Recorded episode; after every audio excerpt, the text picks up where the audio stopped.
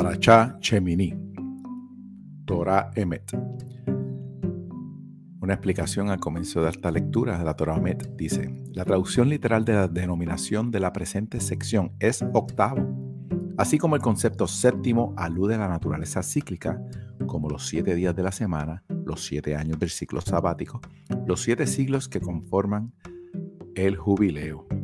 El concepto octavo alude a la ruptura de la rutina cíclica de lo natural y se erige como una metáfora de los valores superiores que trascienden de la naturaleza. La implicación es elocuente. Observar las normas de pureza e impurezas tratadas en la presente sección y posteriores lleva a uno a elevarse por sobre lo mundano e incorporar en su ser los valores supremos de lo octavo. Comenzamos con el capítulo 9.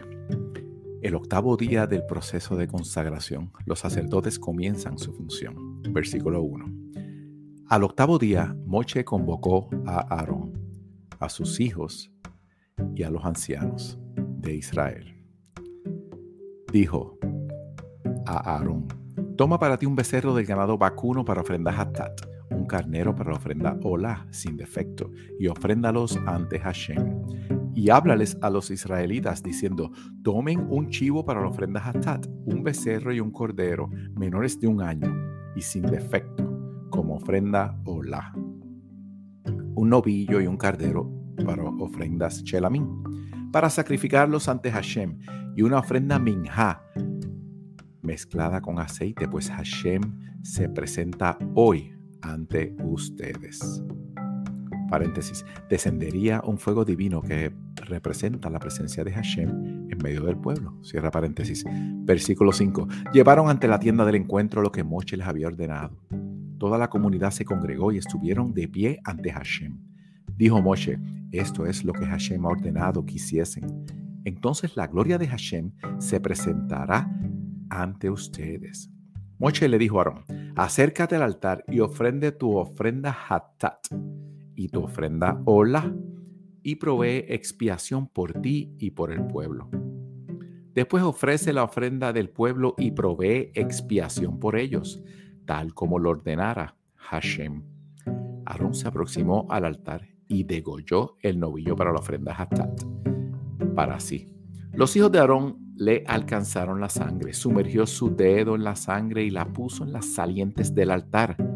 La sangre remanente la vertió sobre la base del altar. La grasa, los riñones y el diafragma de hígado de la ofrenda Hatat los hizo quemar sobre el altar como Hashem le ordenara a Moche. La carne y el cuero los quemó fuera del campamento. Después degolló de la ofrenda Olá, los hijos de Aarón le alcanzaron la sangre y la salpicó alrededor del altar. Luego le trajeron la ofrenda Olá, cortada en trozos, junto con la cabeza, y la quemó sobre el altar. Lavó el aparato digestivo y las patas, y los quemó junto con el resto de la ofrenda Olá sobre el altar.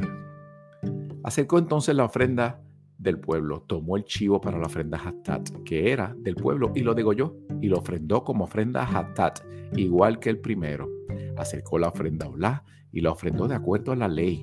Acercó la ofrenda Minja, tomó un puñado y lo quemó sobre el altar, además de la ofrenda Olá de la mañana. Paréntesis. Es decir, que este servicio se hacía después de haber hecho la ofrenda Olá de la mañana. Cierra paréntesis, versículo 18 degolló el novillo y el carnero, sacrificios del pueblo como ofrenda Shelamín. Los hijos de Aarón le alcanzaron la sangre y él la salpicó alrededor del altar, según dice Levíticos 1.5. Y también le alcanzaron las partes seleccionadas del novillo y del cardero y del cordero y del carnero, la cola y la grasa que cubre el aparato digestivo según Rachi, la membrana de grasa que cubre el estómago. Cierra la explicación. Juntamente con los riñones y el diafragma con un hígado. Versículo 20. Ellos pusieron sobre los pechos, quemó esas partes seleccionadas sobre el altar. Aarón levantó los pechos y el muslo derecho y los meció como ofrenda tenufá ante Hashem. Paréntesis. O sea, meció estos elementos de ofrenda hacia las cuatro direcciones y hacia arriba y hacia abajo, según dice Levíticos 7:30, tal como ordenara Moche. Aarón levantó sus manos hacia el pueblo y los bendijo con la bendición sacerdotal que dice que Hashem te bendiga, que irradie tu semblante ante ti. Dicha bendición tuvo lugar después de que Aarón descendió del altar, donde ofreció la ofrenda Hatat, la ofrenda Ola y las ofrendas Shelamín. Entonces Moche y Aarón ingresaron a la tienda de encuentro. Paréntesis, entraron para que Moche les enseñe a su hermano sacerdote el procedimiento de la ofrenda de incienso o bien porque cuando Aarón percibió que hicieron todas estas ofrendas requeridas y no obstante la divina presencia no se posó sobre Israel, se turbó, al considerar que era porque Hashem lo había rechazado como sacerdote. Entonces Moche, respaldándolo, ingresó a la tienda del encuentro con él y pidieron misericordia. Y entonces sí, la presencia divina se manifestó sobre Israel. Cierra paréntesis. Luego salieron y bendijeron al pueblo. La gloria de Hashem se presentó ante todo el pueblo. Emergió un fuego de Hashem que consumió la ofrenda Olá y las partes seleccionadas sobre el altar. Al verlo, todo el pueblo alabó y se posternaron con su rostro en tierra. En tierra. Capítulo 10. La muerte de los hijos de Aarón, Nadab y Abihu. Los hijos de Aarón, Nadab y Abihu tomaron sendos braseros, le echaron fuego y les pusieron incienso, y ofrecieron ante Hashem una ofrenda desautorizada que no le fue ordenada. Entonces emergió un fuego de Hashem que los consumió a ellos y murieron ante Hashem. Moche le dijo a Aarón, sobre esto habló Hashem diciendo, seré santificado por aquellos que están próximos a mí.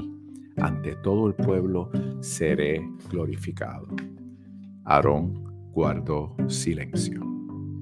Paréntesis. Es decir, Aarón estaba llorando desconsoladamente por la desgracia, pero cuando escuchó que Moche reconoció la santidad de sus hijos, hizo silencio.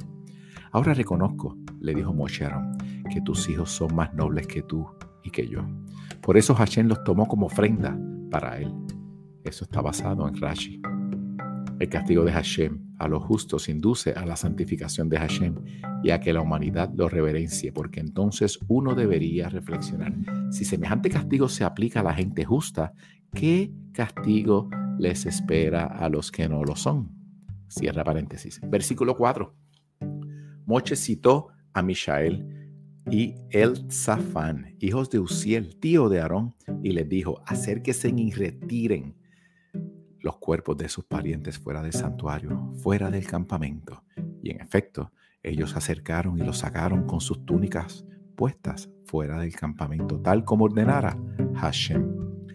Moshe le dijo a Aarón y a sus hijos, Elazar e Itamar, no permanezcan con el cabello sin cortar, ni raquen sus vestimentas, para que no mueran y para que no estalle su ira contra toda la comunidad.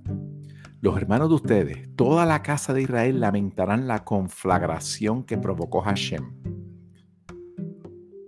Paréntesis. Ellos tenían el estatus de sacerdotes principales, por lo que no podían dejarse el cabello largo. Cierra paréntesis. Versículo 7. No abandonen el patio de la tienda de encuentro para que no mueran, porque el aceite de la unción de Hashem está sobre ustedes. Ellos hicieron tal como Moche les dijo obligaciones de los sacerdotes. Hashem le habló a diciendo, no tomen vino hasta emborracharse, ni tú ni tus hijos cuando deban entrar a la tienda de encuentro para que no mueran. Es una ley perpetua para todas las generaciones, a fin de que puedan discernir entre lo sagrado y lo profano, entre lo impuro y lo puro, y para que les enseñen a los israelitas todos los mandamientos que le transmitió Hashem por medio de Moshe Moshe le dijo a Aarón y a Elazar e Itamar, los dos hijos que le quedaban, tomen la ofrenda, minja, que sobra de las ofrendas de fuego de Hashem, y cómanla sin leudar, junto al altar, porque es sumamente sagrada. cómanla en el lugar sagrado porque es la porción que te corresponde a ti y a tus hijos de las ofrendas de fuego Hashem, pues así me fue ordenado. El pecho de la ofrenda Tenufá y el muslo de la ofrenda Terumá, cómanlo en lugar puro, tú y tus hijos y tus hijas contigo, es la porción que te corresponde a ti y a tus hijos de la ofrenda Shelamín de los israelitas. Paréntesis. En cambio, la ofrenda del versículo 14 era una santidad inferior y no requería ser ingerida en lugar sagrado, sino en lugar puro. O sea que el campamento de Israel, que era donde las tribus, eh, las tribus, excepto la tribu de Leví, establecían sus tiendas. Y este lugar se consideraba puro porque un afectado de Saraat no podía ingresar.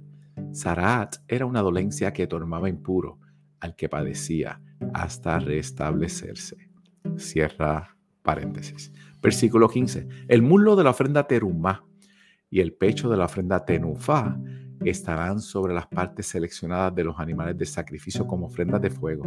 Se debe mecerlo con movimiento de vaiven como ofrenda tenufá ante Hashem. Luego esa porción será tuya y de tus hijos por siempre, tal como ordenara Hashem. Paréntesis. En Levítico 7:30, opuestamente a, a como indica aquí, leemos que la grasa y los órganos seleccionados estaban sobre el pecho. Explicación. Después de que el animal era trozado, un sacerdote tomaba de sus manos el pecho y encima las grasas y órganos seleccionados. Y cuando se lo entregaba al dueño de la ofrenda, éste recibía primero las grasas y órganos seleccionados y encima el pecho. Un segundo sacerdote colocaba sus manos debajo de las manos del dueño de la ofrenda, quien hacía el mecimiento prescrito hacia los cuatro puntos cardinales y hacia arriba y hacia abajo. Disputa entre Moche y Aarón. Moche inquirió e inquirió sobre el chivo de la ofrenda Hattat, y cuando notó que la habían quemado, se enojó con el azar e Itamar, los dos hijos de Aarón que le quedaban, y les recriminó. Respóndanme, ¿por qué no comieron la carne de la ofrenda Hatat en lugar sagrado? Paréntesis, o sea, ¿por qué quemaron la carne de la ofrenda Hatat en vez de comerla en el patio de la tienda de encuentro? Cierra paréntesis. Es sumamente sagrada y les fue entregada a ustedes para obtener el perdón por las faltas de la comunidad, para proveer la expiación ante Hashem. Paréntesis, por los que hayan profanado inadvertidamente lo sagrado. Según números 28, 15 versículo 18. La sangre no fue ordenada, ofrendada dentro del santuario. Debieron haber comido la carne en lugar sagrado como les ordené. Pero entonces Aarón le refutó ofuscadamente a Moche. ¿Acaso fueron ellos quienes ofrecieron la ofrenda Hatat y la ofrenda Olá de ellos para Hashem?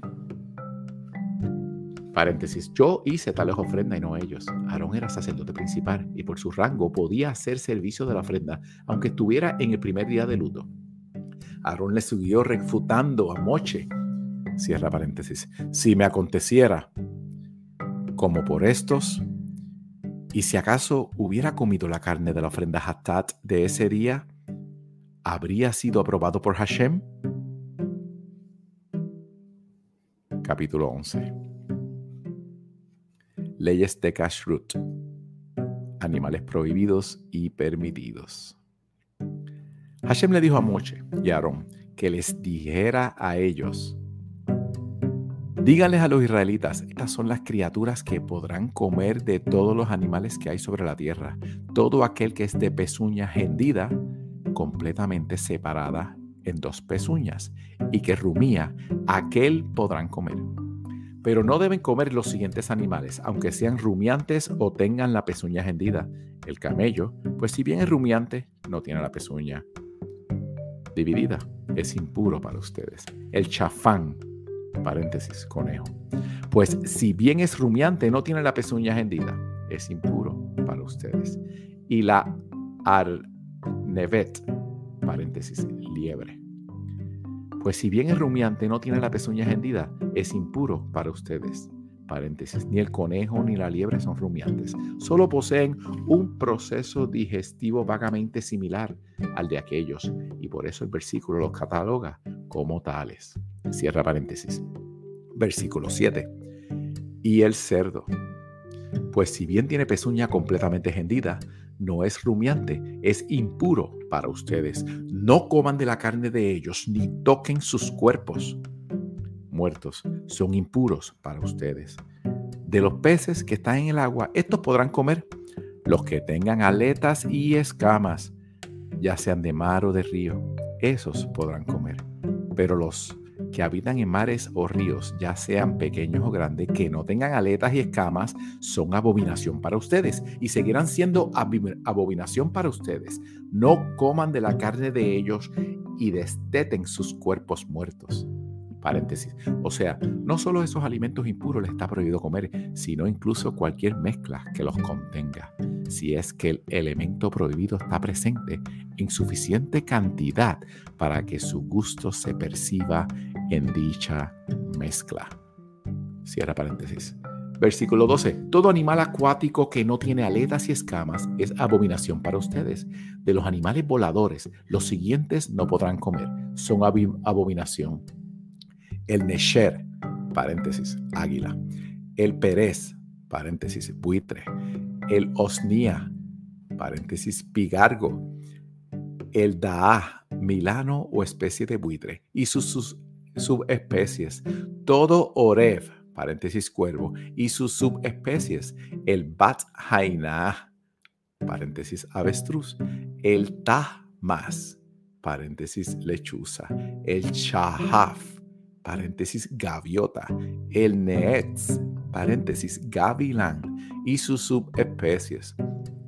Versículo 17, el cos, paréntesis, búho, lechuza o halcón. El chalá, paréntesis, cuervo marino. El yanchuf, paréntesis, búho o lechuza. El tishmet, paréntesis, murciélago o cuervo. El kahat, paréntesis, pelícano, el raham, urraca o especie de buitre, hasidá, paréntesis, cigüeña, que mencionan Deuteronomio 14, 18, cierra paréntesis, anafá, garza y sus subespecies, el dujifat, especie de abubilla o de pavo real, el atalef, murciélago o similar, todo insecto volador de cuatro patas es abominación para ustedes. Solo estos podrán comer de todos los insectos voladores de cuatro patas, los que tienen por encima de las patas otras patas adicionales, que les permiten saltar sobre la tierra. De estos podrán comer los siguientes, el arbe, que es la langosta roja, y su subespecie, el solam, que es la langosta amarilla y el subespecie el jargol, que es la langosta gris, y sus subespecies, el hagav, que es la langosta blanca, y sus subespecies. En la práctica, ninguna de estas especies debe consumir, pues desconocemos su identificación fehaciente. Ver nota. Cierra paréntesis. Todo insecto volador que tenga cuatro patas es abominación para ustedes. Impureza transmitida por cuadrúpedos y su purificación. Versículo 24. Por medio de los siguientes, ustedes quedarán contaminados. Paréntesis ritualmente. Quien toque los cadáveres de los mismos quedará impuro hasta el anochecer.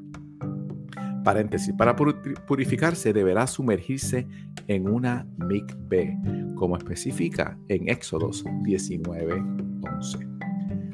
Versículo 25 del capítulo 11.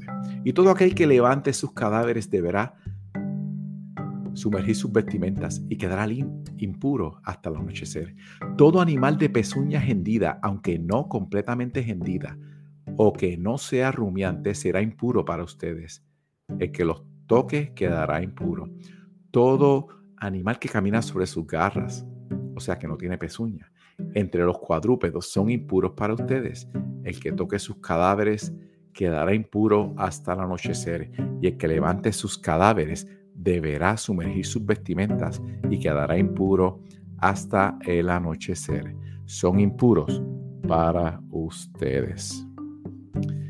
Impureza transmitida por roedores, reptiles, anfibios y su purificación.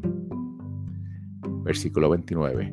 Estos son los pequeños animales que se arrastran sobre la tierra, que son impuros para ustedes. El jolet, paréntesis comadreja. El javar, paréntesis ratón y otros roedores. El zaaf, que es un hurón o sapo, y sus subespecies. El anacá, el erizo. Y el cojá, especie de lagarto. La letaá, la lagartija. El homet, caracol o babosa. Y el tishmenet, topo. Estos son los pequeños animales que son impuros para ustedes. El que toque el cadáver de ellos quedará impuro hasta el anochecer. Versículo 32. Y todo aquello sobre que cayese alguna parte del cadáver de los mismos quedará impuro, ya sea un utensilio de madera, vestimenta, piel o un costal, o sea, cualquier elemento apto para trabajo, deberá ser sumergido en agua y quedará impuro hasta el anochecer después estará puro. Un recipiente de cerámica en cuyo interior cayese alguno de aquellos. Todo lo que hubiese allí dentro se torna impuro y se debe romper. Cualquier alimento que alguna vez se haya humedecido con agua se torna impuro paréntesis, si es que el alimento se encuentra dentro de ese recipiente de cerámica impuro, cierra paréntesis. Y todo líquido que hubiese en ese tipo de recipiente también se torna impuro. Paréntesis, los líquidos referidos son el agua, rocío, aceite de oliva, vino, leche, sangre y miel. Cierra paréntesis, versículo 35. Cualquier cosa sobre la que cayese parte de estos cadáveres se torna impura. En tal caso, incluso un horno o una cocina quedan impuros y deben ser destruidos, pues de lo contrario continuarían siendo impuros. Lo único que queda puro es un manantial o un pozo de agua. Paréntesis, una B, fuente de agua natural. Pero quien toque el cadáver se torna impuro. Si alguno de esos cadáveres cae sobre cualquier semilla comestible plantada en un sembradillo, mantiene su estado de pureza. Pero si alguna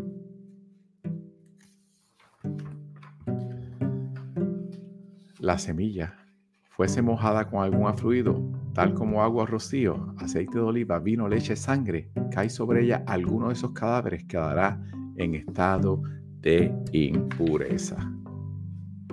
Impureza transmitida por animales kosher. Vean la nota de impureza que está en la página 282. El versículo 39 se refiere a animales puros que mueren sin haber sido faenados de acuerdo a las normas de Chehita, normas de faenado ritual judío. Versículo 39. Si muere alguno de los animales que ustedes pueden comer, el que toque su cadáver quedará impurificado hasta el anochecer. Y el que coma de su cadáver deberá sumergirse sumergir sus vestimentas y quedará impuro hasta el anochecer. Y el que transporte este cadáver deberá sumergir sus vestimentas y quedará impuro hasta el anochecer. Versículo 41. Todo animal pequeño que se arrastra sobre la tierra es una abominación y no se debe comer. Tampoco deberán comer reptiles ya sea que se arrastren sobre su vientre o tengan cuatro o más patas y vayan arrastrándose sobre el suelo, son detestables. No se hagan despreciables.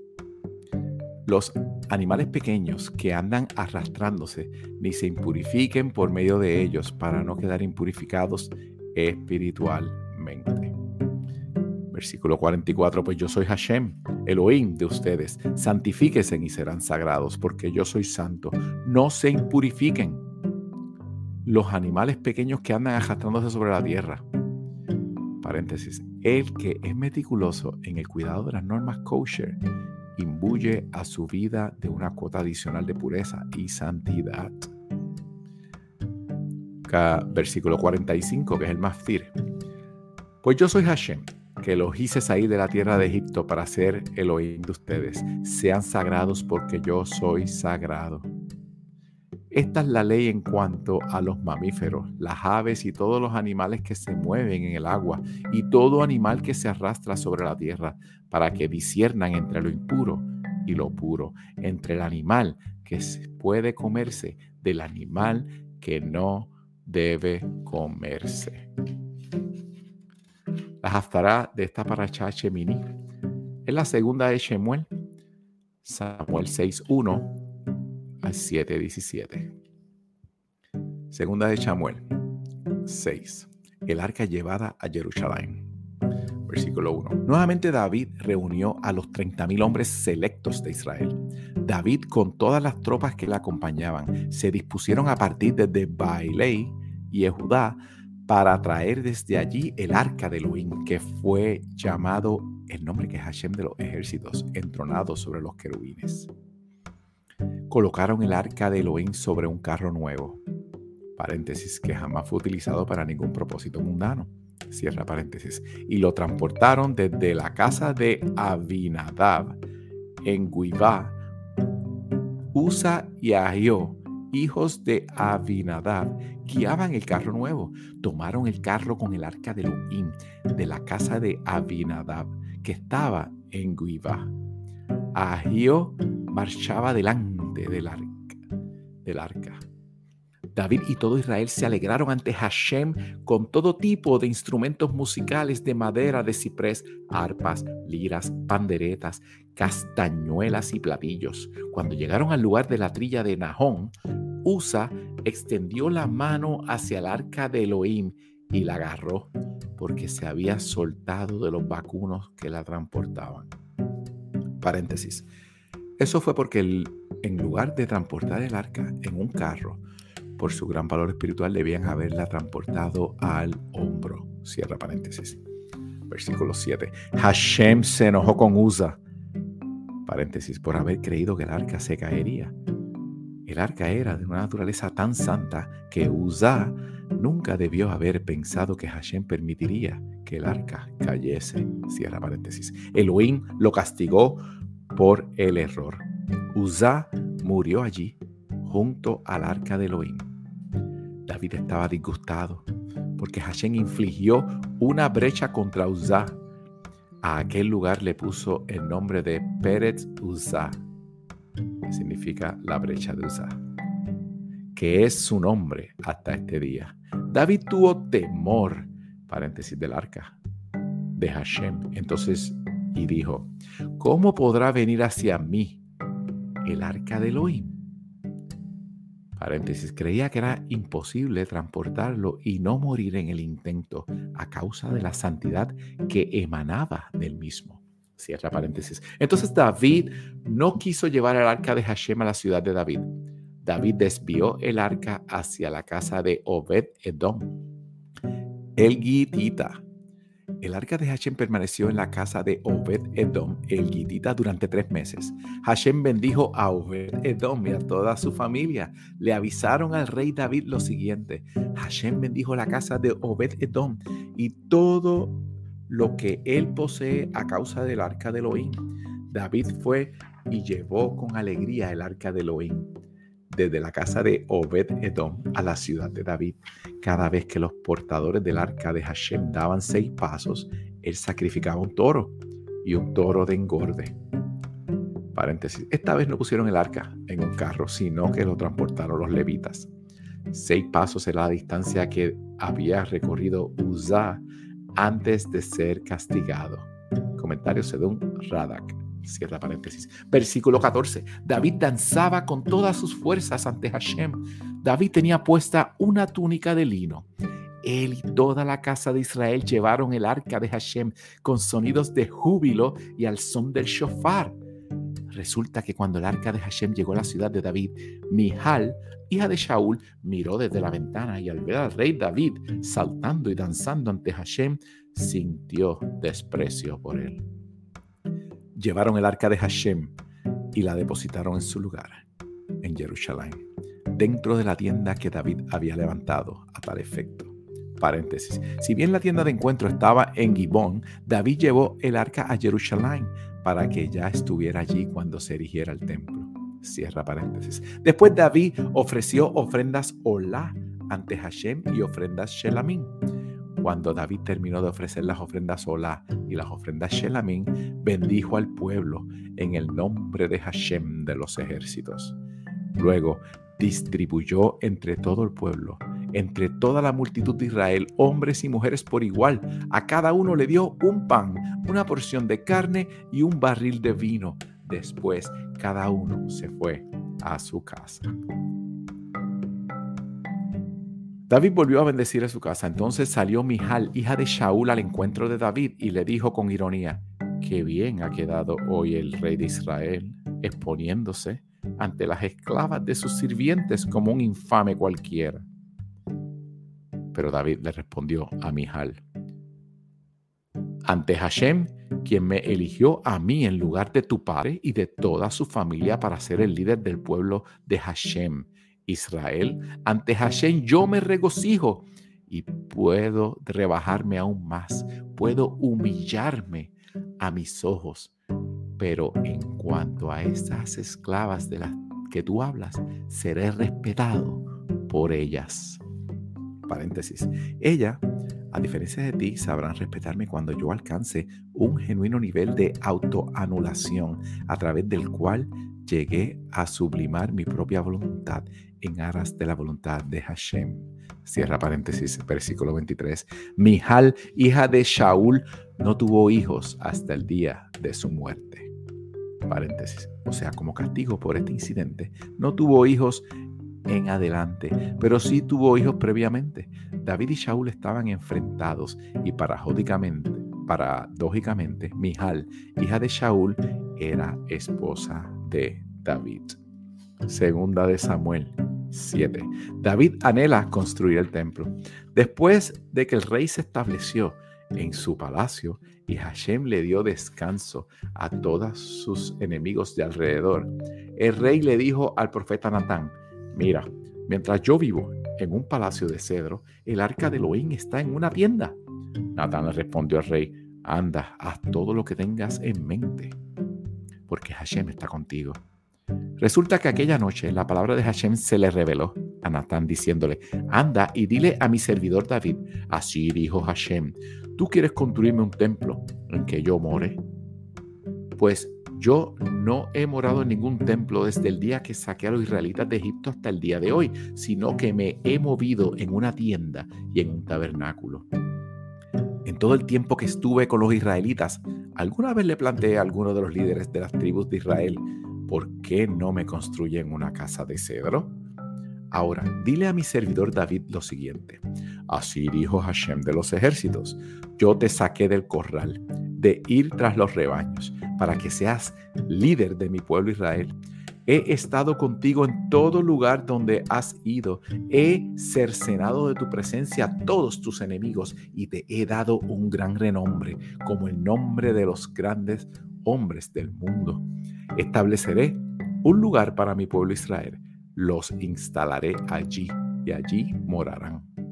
No volverán a ser molestados, ni los inicuos los oprimirán como en los viejos tiempos. Y también cuando puse jueces sobre mi pueblo Israel, te daré descanso de todos tus enemigos. Además, Hashem te hace saber que establecerá una dinastía para ti cuando se cumplan tus días y vayas a yacer con tus ancestros, yo haré surgir a uno de tus descendientes y estableceré su reino. Él edificará una casa para mi nombre y yo estableceré el trono de su reino para siempre. Yo seré su padre y él será mi hijo. Y cuando cometa una transgresión, lo castigaré con la vara de hombres y con aflicciones de seres humanos pero mi benevolencia nunca se apartará de él, como si la aparte, aparte de Shaul, a quien quité de tu presencia. Tu dinastía y tu reino quedarán firmes para siempre ante ti. También tu trono quedará establecido para siempre. Paréntesis. Hashem nombró a Salomón como sucesor de David en vida de David. A eso alude la expresión ante ti. Hashem le asegura a David que su descendencia será la dinastía real de Israel. Natal le transmitió a David todas estas palabras y toda esta visión. Shalom.